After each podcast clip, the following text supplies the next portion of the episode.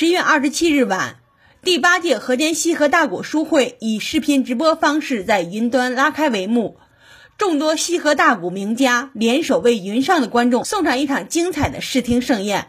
观众张玉，我是西河大鼓的忠实观众，每年书会都要连着听几场过过瘾。今年以为听不到了，没想到在直播里一样热闹，一样过瘾。八届书会的成功举办。扩大了西河大鼓的影响力，不但培养了大批的鼓曲粉丝，也让更多的娃娃爱上了这一门艺术，带出了一大批西河娃娃。开幕式现场，一群孩子演奏的西河大鼓传承西河重担挑，成了最受欢迎的节目。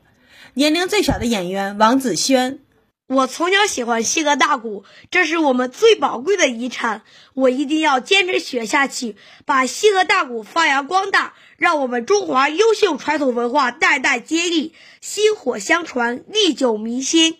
西河大鼓作为我国曲艺艺术的代表曲种，在传统文化中占有十分重要的地位，是我国珍贵的艺术瑰宝。河间享有河北省曲艺之乡的盛誉，自2014年已经连续成功举办了七届西河书会，树立了良好的口碑，获得社会各界的强烈反响。在弘扬国粹艺术、传承发扬优秀传统文化方面，发挥了极其重要的作用。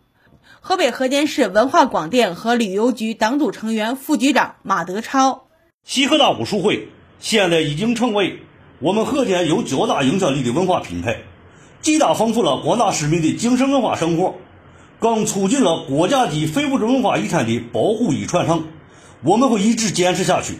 让更多的人听到西河大鼓，喜欢西河大鼓。新华社记者张硕，报道员吴思玉，河北报道。